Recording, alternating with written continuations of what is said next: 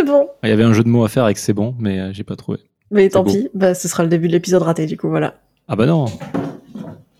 Ah, il fait les bruits de tambour euh, quand je fais des blagues. Je pense qu'ils sont excités parce que je suis revenue à la maison. Eh ben, bon retour. Merci. C'est pas mal ça comme début. C'est pas mal comme début, ouais. Bon retour et bienvenue parmi nous. Merci Mathieu, merci de cet accueil pour un, un épisode très spécial puisque c'est une, comment on va appeler ça, une capsule? Une capsulette. Mais les capsules maintenant c'est plus trop euh, écolo. Hein. Oui, c'est Euh, vrai. Bah, elle est pas en aluminium déjà. C'est une capsule en papier. C'est une capsule euh, audio d'un micro-épisode euh, qu'on a. On avait déjà traité ça hein, l'an dernier puisque on avait. Alors t'avais pas pu te joindre à moi malheureusement, mais je l'avais fait avec Kirin. On avait traité du yokai Ono qu'on venait tout juste de découvrir. Eh bien cette année encore, on va traiter d'actualité puisqu'on vient tout juste de retrouver la trace d'un yokai dont on n'avait jamais entendu parler. On vient de de mettre la main sur un, un tout vieux rouleau. Donc on vous fait un micro-épisode avec Mathieu pour euh, pour vous en parler. Et, euh, et voilà. Sinon, euh, peut-être que tu as des, des choses à dire avant qu'on commence, parce qu'on va le faire. Juste dire, euh, ju- juste dire que l'époque, hein, euh, depuis un an, un an et demi, l'époque, euh, voire même si tu, tu y mets le Covid dedans, hein, est quand même assez folle. Quoi. On a eu euh, à m'habiller déjà, Ouais. euh, qui, qui d'ailleurs, j'ai lu dans un article, je sais plus si c'est euh, dans, dans, dans, le, dans la Gazette justement, peut-être, on aurait Mhm. retrouvé euh, euh, physiquement à m'habiller, peut-être. Ah oui, une sirène en tout cas. euh, Ouais, voilà. Après, il y a eu cette, euh, cette fameuse pierre sacrée qui a explosé, euh, libérant euh, je ne sais quel Kitsune. yokai de malheur un kitsune à neuf queues. à neuf queues. Et puis là, on a retrouvé cette, cette espèce de boule sur la plage. Je veux dire, c'est une succession. ce- ce- on parle d'écologie, mais en fait, la fin du monde est tout autre. hein. Elle va être yokaesque. hein. C'est les yokai qui se déchaînent sur la terre. C'est ça. Et donc là, plus ce rouleau là qui vient d'être retrouvé. Bon, ben, on va voir ce que c'est, mais c'est On incroyable. va, on va s'y intéresser un peu aujourd'hui, effectivement. Alors, il n'a pas encore de nom puisqu'on vient tout juste de le retrouver. On, on ne sait pas encore euh, de quoi il, il s'agit. Alors, nous, on va vous parler aujourd'hui de ce qu'on a retrouvé avec. Donc, c'est un vieux rouleau avec des dessins. Alors, déjà, un petit peu de contexte, évidemment. Euh, c'est sur Tokushima que ça a été euh, retrouvé. Alors, on parle souvent de Tokushima en ce moment parce que c'est vrai qu'on traite beaucoup des yokai de l'Ouest, finalement. C'est ça. Ceux avec l'accent du sud. avec l'accent du sud, euh, près euh, du Marseille japonais. Alors, dans le temple de Sukuto, à, Tokushima, des moines viennent de mettre la main sur un rouleau enluminé, préservé dans un état absolument incroyable. Donc, on l'a retrouvé un peu dans les, comment on appelle ça, sous les lattes de bois, hein, bien, bien entretenu, bien, bien préservé. Et c'est pour ça qu'on va pouvoir aujourd'hui s'y intéresser à ce qu'il y a dessus. Il est daté de l'ère Edo. Comme souvent hein, avec les yoko, et il met en scène des yokai sous la forme de petits êtres bossus qui dansent autour d'un feu en fait, donc jusqu'à présent, euh, rien de trop surprenant. Ça fait un petit peu penser à la parade des, de Nocturne des 100 yokai finalement. Mm. Mais euh, ce qui est encore euh, incroyable, et là on a vraiment énormément de chance, c'est qu'on a le droit à des explications, puisqu'en fait il y a un texte à côté, euh, un peu. On a l'impression que c'est un poème ou une chanson, hein, parce qu'il y a des, des rimes, des choses comme ça. Vous allez voir ça juste après. Et euh, comme le rouleau est très bien conservé, on a réussi à lire ces inscriptions. Et c'est aujourd'hui ce qu'on va traiter avec Mathieu pour vous en expliquer un petit peu plus sur ce, ce yokai. Alors vous avez déjà le titre de l'épisode, hein, c'est le yokai Di et Da. Ça c'est ce qu'on a retrouvé en tout cas dans, dans les inscriptions. Je sais pas si ça va rester le nom officiel, mais peut-être, on verra. Euh, L'avenir nous le dira. Et donc ce yokai, on n'en avait jamais entendu parler. Oui. Ça, ça me fait un peu penser là, le fait de, de retrouver un rouleau comme ça, euh, euh, finalement avec euh, avec ces inscriptions, euh, ça, ça me fait penser un peu à ce manuscrit euh, du moyen du Moyen Âge où il y avait des illustrations dessus Mhm. et des écritures que je crois on n'a toujours pas réussi à déchiffrer. Je sais pas si Ah, ça Il y, en a- te- il y en a plusieurs. Il y a le manuscrit de Voynich. Je crois que c'est celui-là, ouais. Ouais. Je sais pas pourquoi ça me fait penser à ça. Bah, c'est peut-être. euh, Alors là, on a réussi à, à le déchiffrer, hein, mais euh, c'est vrai qu'on n'a toujours pas compris euh, de quoi il en retourne exactement. Mm. Donc, peut-être que c'est le manuscrit de Voynich du japonais qu'on vient de découvrir. Peut-être, peut-être. Alors, si on s'intéresse un petit peu plus à, aux, aux yokai, euh, aux yoko, puisqu'ils sont deux, c'est une paire qui sont présentés sur ce rouleau, on peut vous en dire que, donc, il s'appelle Di et Da, pour l'instant. Euh, plusieurs paires de ces yoko sont représentés sur le rouleau, ils sont en train de danser, en fait, et certains, certaines semblent occuper, on ne sait pas si c'est des femmes ou des garçons, euh, des femmes ou des hommes, ou sans sexe d'ailleurs, on ne sait pas encore. Euh, certains, certaines semblent occupées euh, à laver la vaisselle ou à ranger des objets un petit peu autour du feu. On croirait assister un peu à une espèce de gigantesque fête, hein, où tous les yokos sont en joie, ils ont l'air assez contents, et aucun indice par contre sur les raisons de cette fête. Donc c'est tout ce qu'on sait pour l'instant. C'est dommage que tu que aies précisé qu'on savait pas vraiment le genre parce que euh, du coup ça, ça montrait une belle parité euh, de sexe. des, des, des yoko euh, féminins, des yoko masculins ou des yoko sans genre. Bah, c'est une certaine forme de parité aussi. Hein, si t'as des gens euh, déterminés, euh, t'as as de tout maintenant. Ouais, non, non, mais je faisais, je faisais surtout référence au fait que euh, tous tous les sexes représentés euh, rangeaient en fait. Il n'y avait pas que- qu'un qu'un seul type qui rangeait. Sur, c'est pour ça. D'accord. Je trouvais, je trouvais ça bien. Donc du coup, euh, ça c'est pour les illustrations. Donc c'est tout ce qu'on peut vous en dire. Mais il y a un texte qui accompagne cette danse et je te propose Mathieu de nous le lire et puis on en discutera ensemble. Alors, c'est parti. Yokaidi, Yokaida, Yokaidi, Aidi Aida, Yokaidi, Yokaida, Yokaidi, Aida. Je pense Alors, que là vous, vous comprenez pourquoi on a appelé, euh, en tout cas nous, Di Eda. Hein.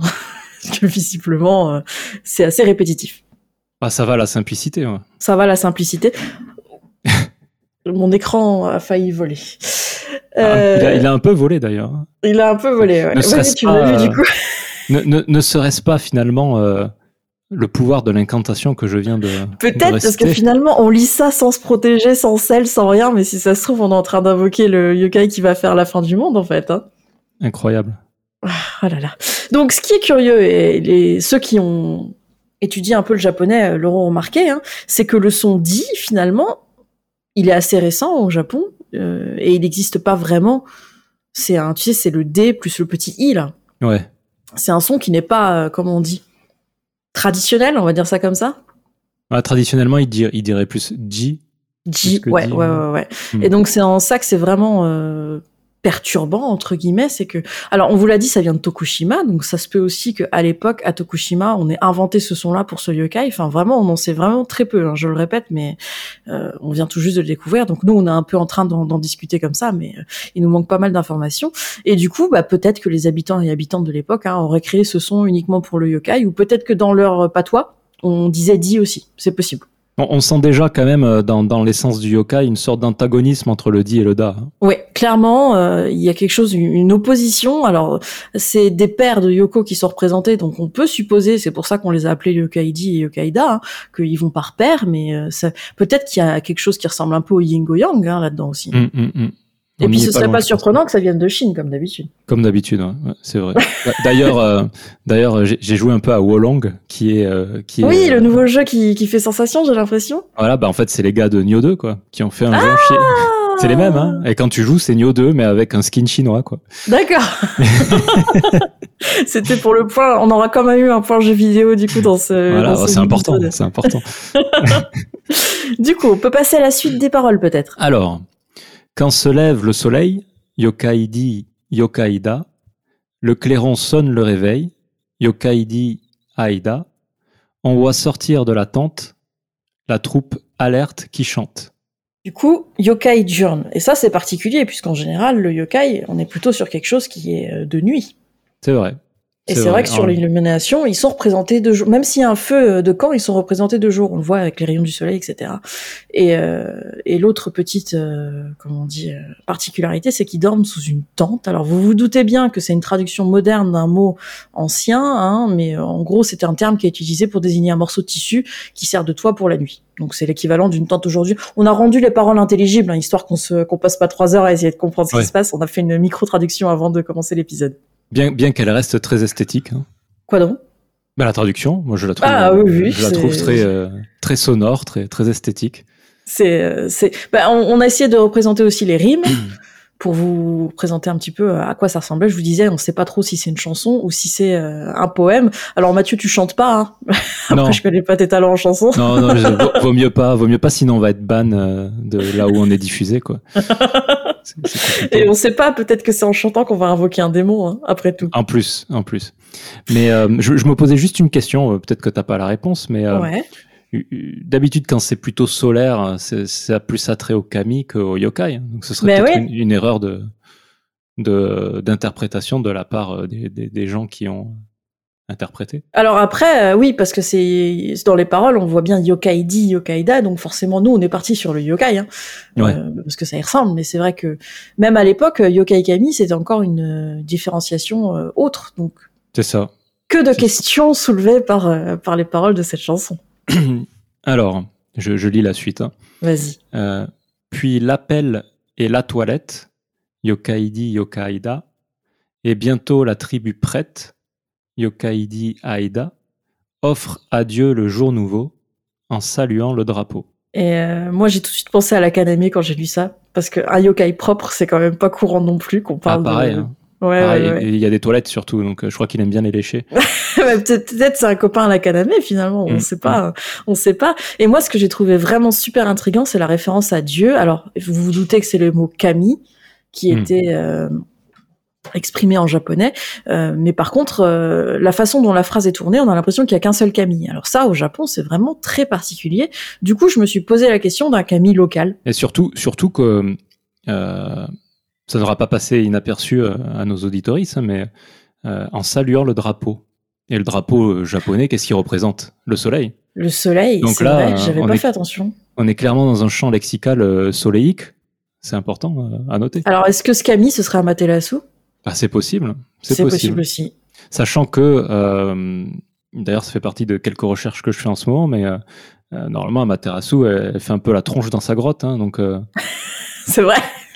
c'est peut-être justement. euh, euh, on ne sait pas trop comment elle est sortie de sa grotte au final. Euh, Il y en a qui parlent de coque, il y en a qui parlent de euh, d'autres choses, mais mais peut-être que finalement c'est Yokaidi Yokaida qui Bah, parmi, euh, parmi les légendes pour lesquelles elle serait sortie de sa grotte, il y en a une où ils disent qu'en fait, ils auraient fait une fête justement devant la grotte et ils auraient fait tellement de bruit, ils auraient l'air tellement de s'amuser qu'elle serait sortie par curiosité. c'est peut-être ça. C'est peut-être Yokaidi et Yokaida. Voilà. Ben on, on- on répond peut-être à une question euh, éternelle sur euh, sur euh, la naissance du Japon de Zipangu. Alors, on n'a Voilà. pas la science infuse et on n'est pas les, les dieux des Yoko, mais peut-être qu'on on soumettra notre théorie. C'est jamais si on peut avoir le, prix Nobel de de la culture japonaise. Qui sait Ce serait excellent. Alors donc du coup, euh, on parle aussi de tribu et ça je trouvais ça intéressant parce que c'est vrai que souvent quand on parle de yoko, euh, ils sont plutôt solitaires. Il y a, il y a quelques yoko qui sont, en... bah, les kitsune par exemple se rassemblent aussi pas mal. Euh, moi j'ai pensé au kotengu, donc les Mhm. tengu, les karasu tengu, les, les tengu un peu corbeaux qui effectivement avaient tendance à se rassembler en bande aussi, mais eux c'était pour faire des trucs pas cool. Hein, donc euh, Ah, Alors Attention là tu m'as tu, m'as un peu devancé euh, dans la lecture. Ouais. Ouais, mais là, je parlais de, de tribu. Mais effectivement, euh, tu peux, tu peux continuer les paroles puisqu'on va reparler encore de. C'est ça, ouais. Alors, puis c'est le rassemblement, Yokaidi Yokaida, sac au dos et en avant, Yokaidi Aida, nous partons avec courage, transportant nos- notre bagage. Hum. Donc encore une fois, ouais, rassemblement, tribu. On est vraiment sur euh, quelque chose où, où on sent. Bah, D'ailleurs, sur le dessin, on les voit. hein, ils sont tous les uns à côté des autres, euh, tout autour du feu.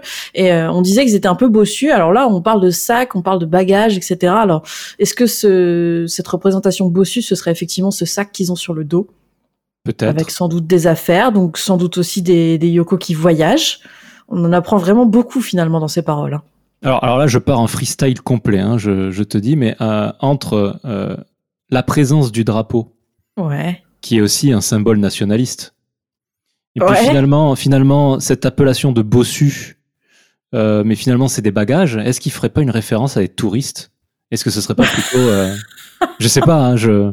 Tout Bah, à euh, l'époque, tu devais pas en avoir beaucoup des touristes, tu devais en avoir quelques-uns quand même. Quelques-uns, et puis c'était, Ouais. ils étaient encore moins bienvenus que maintenant, j'imagine. Bah ouais, ouais, donc euh, dans ce cas-là, on, on tournerait sur quelque chose d'un petit peu plus dark quand même. hein. Bah c'est ça là. Je me dis, est-ce qu'il n'y a pas une double lecture? Peut-être, peut-être. On va voir, on va voir la suite. hein, ouais, mais, ouais, euh, voyons avec la suite, c'est ce que j'allais te dire. Parce que, euh, tu sais, c'est, c'est toujours ce tatemae où t'as l'impression qu'il, y a, qu'il n'y a que politesse et puis finalement, euh, il y a un double sens au mot. Il y a un double sens derrière. ouais. Alors, je lis la suite? Vas-y. Euh, l'éclaireur en voyageant, Yokaidi Yokaida, euh, peut aller même sans argent, Yokaidi Aida, toujours joyeux en chemin, qu'importe le lendemain. Et euh, là, moi, ce que j'ai trouvé étrange, c'est l'histoire d'argent. Euh, je parlais de Karasutengu, on disait qu'effectivement c'était des yokai en bande qui avaient tendance à voler, violer, etc. Donc là, on est on est sur quelque chose d'autre puisque visiblement euh, ils aiment vivre d'amour et d'eau fraîche. Alors ça m'a fait penser au tanuki, Mhm. tanuki qui arrive à s'en sortir en transformant les feuilles en argent, par exemple. Ouais. Alors, je suis désolé, hein, mais les touristes, ils ont plein d'argent. hein. c'est vrai que pour aller au Japon, faut déjà avoir un petit peu d'argent. Ah. Donc peut-être que finalement, on s'éloigne un peu de ton interprétation du touriste là à ce moment-là. Bah, je sais pas, je sais pas. C'est c'est une référence au tourisme toujours. Mais moi, ça commence à me faire penser aux moines en fait. Ah, peut-être, ouais. Effectivement. Parce que euh, t'as cette notion d'éclaireur un peu. Alors pour ceux qui suivent un peu le, le tarot des Kami Yokai, euh, euh, moine, moi ça me fait penser à l'ermite. Et l'ermite a cette notion d'éclaireur où il tient une, euh, comment on appelle ça, une lanterne devant lui. Effectivement, euh, l'ermite a un peu cette notion d'être sans argent, etc. Alors après, t'as toujours joyeux en chemin. C'est ce qu'on vous disait aussi, c'est qu'ils avaient l'air, ces, ces paires de Yoko là autour du feu avaient l'air d'être vraiment de, de bonne humeur, de faire la fête.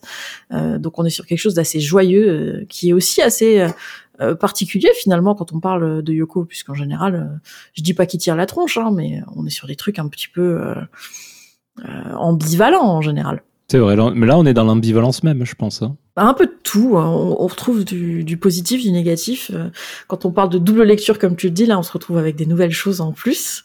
Mais même si tu regardes littéralement, euh, moi, j'arrive pas à admettre que tu puisses être joyeux en chemin quand t'as pas de fric, quoi. Enfin, c'est c'est curieux, quoi. C'est peut-être une leçon de vie à tirer. Peut-être une leçon de vie, ouais. Une vieille leçon de vie qui ne marche plus de nos jours, hein, mais avec l'inflation. euh, avec C'est l'inflation. fini, ma bonne dame. hein. Tu sais que janvier, euh, tu sais que janvier, c'est 7% au Japon. Alors, je sais qu'en France, c'est pire, hein, mais... mais bon. Donc, euh, sur ces bonnes paroles, continuons. continuons. le- On arrive presque au bout de la chanson.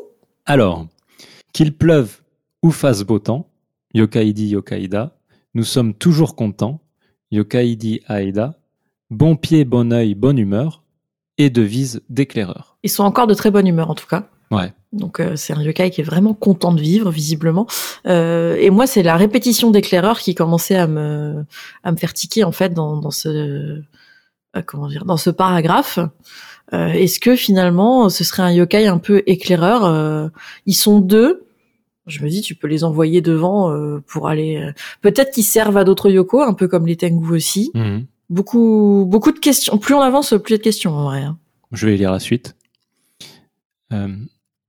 La morale de tout ceci, Yokaidi Yokaida, mesdames, messieurs, la voici, Yokaidi Aida, c'est qu'il vaut mieux sur la terre être sous couteau que ne rien faire. Mhm. Et ce Sukuto, c'est le même que le temple où on l'a retrouvé. Mm. Et ça, c'est d'autant plus étrange. Alors, on parlait de Kami local. Peut-être qu'effectivement, c'est hyper local. Genre, c'est seulement dans un seul temple. Ce serait la première fois, je crois, qu'on parlerait d'un yokai où il n'y a pas de... Parce que ça aussi, bah, on allait en parler après hein, sur le sur le What's Next, sur euh, qu'est-ce qui va se passer maintenant qu'on a retrouvé ce, ce rouleau-là. Mais euh, en général, quand on trouve un yokai, bah, on va trouver des occurrences, que ce soit dans le quartier, dans dans la région, ou alors dans tout le Japon. Mais là, vu que c'est la première fois qu'on entend parler, visiblement il n'y a pas d'occurrence, et, euh, et ça va peut-être être la prochaine étape, c'est d'en chercher. Mais comme on parle de Scuto et que le le temple s'appelle Scuto, c'est peut-être un truc hyper local. On aurait trouvé un yokai qui n'existerait que dans un seul temple, ou en tout cas autour d'un seul temple. Il n'y a pas d'autres yokai qui, qui n'existent qu'autour d'un seul temple? Bah, j'ai pas souvenir qu'on en ait traité. D'accord. Parce que même quand on parle de kitsune qui, appara- qui par exemple n'est que dans un seul temple, euh, euh, bah, un kitsune ça reste un kitsune, t'en as plusieurs. Ouais. Donc peut-être qu'il y en a d'autres, mais en tout cas qu'on n'a pas traité aujourd'hui, dont j'ai pas encore euh, entendu parler. Et c'est la fin des paroles, donc euh, ça, ça. c'est tout ce qu'il y avait comme texte. Sous couteau. Moi, moi, je peux pas. Enfin, je suis désolé. Hein, je continue dans ma lecture, mais euh, sous couteau, euh, que ne rien faire. Moi, moi, je vois euh, littéralement être sous couteau, quoi. C'est-à-dire euh, être violenté par par ces touristes. je, je suis désolé. Hein, moi, c'est. Alors, je sais pas si c'est parce que je suis fatigué aujourd'hui et que j'ai une vision plus plus dark, euh, plus émo Que de- de- d'habitude. de, la vie, mais euh, moi, j'ai. je- En plus, on parle de morale, hein, donc mais mais finalement, comme tu le dis, euh, et ça c'est intéressant, c'est que souvent dans les histoires de Yoko, on a ces morales un peu ambivalentes. C'est pas comme en Europe ou euh, aux États-Unis où, où la morale d'une histoire ça va être euh, tu tires une leçon et basta. Généralement dans les histoires de Yoko, par exemple, on se souvient du Tanuki, Tanuki plutôt gentil, puis un jour il bat une mamie à mort pour la manger. C'est ça. Donc on a ces euh, histoires un peu ambivalentes où vous avez le positif euh, et le négatif euh, qui sont toujours euh, présents.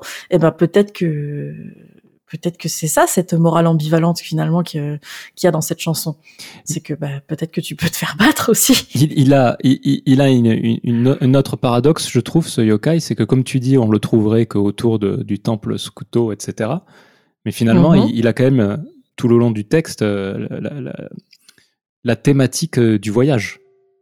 C'est vrai. C'est quand même curieux qu'un yokai lié au voyage finalement ne se trouve que que à son lieu d'origine. que son lieu d'origine. Alors, bah, bah, du coup, on va pouvoir embrayer hein, sur quelle est la suite. Qu'est-ce qui se passe quand on trouve un yokai bah, euh, Là, c'est déjà incroyable qu'on ait réussi à retrouver ça de, de façon si euh, bien entretenue. Alors, il n'y a pas encore de photos parce que justement, on veut pas l'abîmer. Donc, euh, il est pour l'instant conservé et on travaille dessus. Donc, euh, on peut malheureusement pas vous montrer de photos euh, de ce et on n'en a pas vu non plus hein, de ce à quoi ça ressemble. Nous, on a, on a fait ça avec les articles japonais.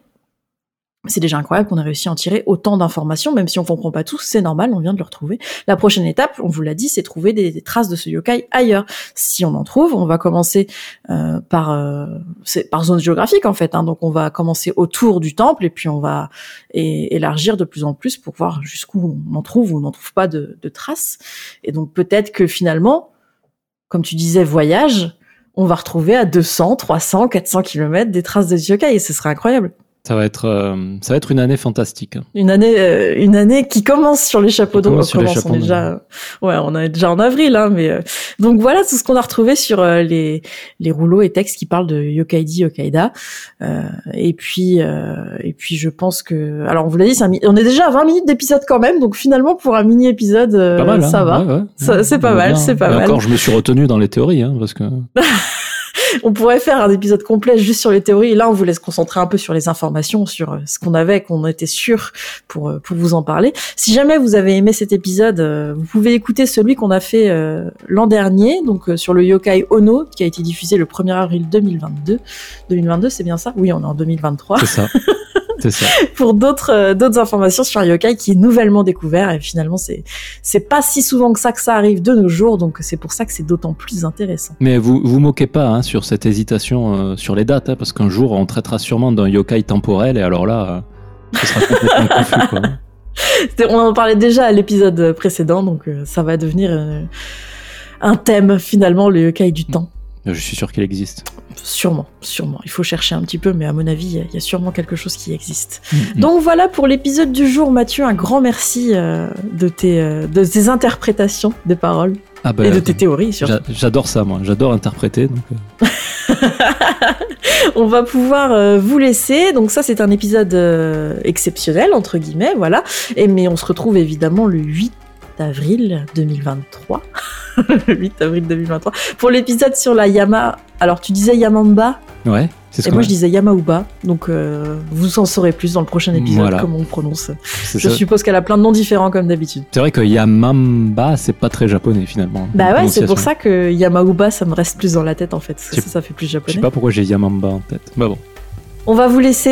Bah. Merci de nous avoir écoutés. On vous fait de gros bisous. Je pense que toi aussi. Bah ouais, de très gros bisous. Euh, et pas qu'à ce couteau, hein, partout, Partout, partout. partout, partout. Et on se retrouve tout bientôt. Le mot de la fin, Mathieu, c'est quoi aujourd'hui? Ouais, bah je dirais que c'est euh, drapeau. Voilà. Toujours prêt quoi qu'il arrive, Yukaidi, Yukaida. Impeccable. Hop là. Yukaidi, Aida.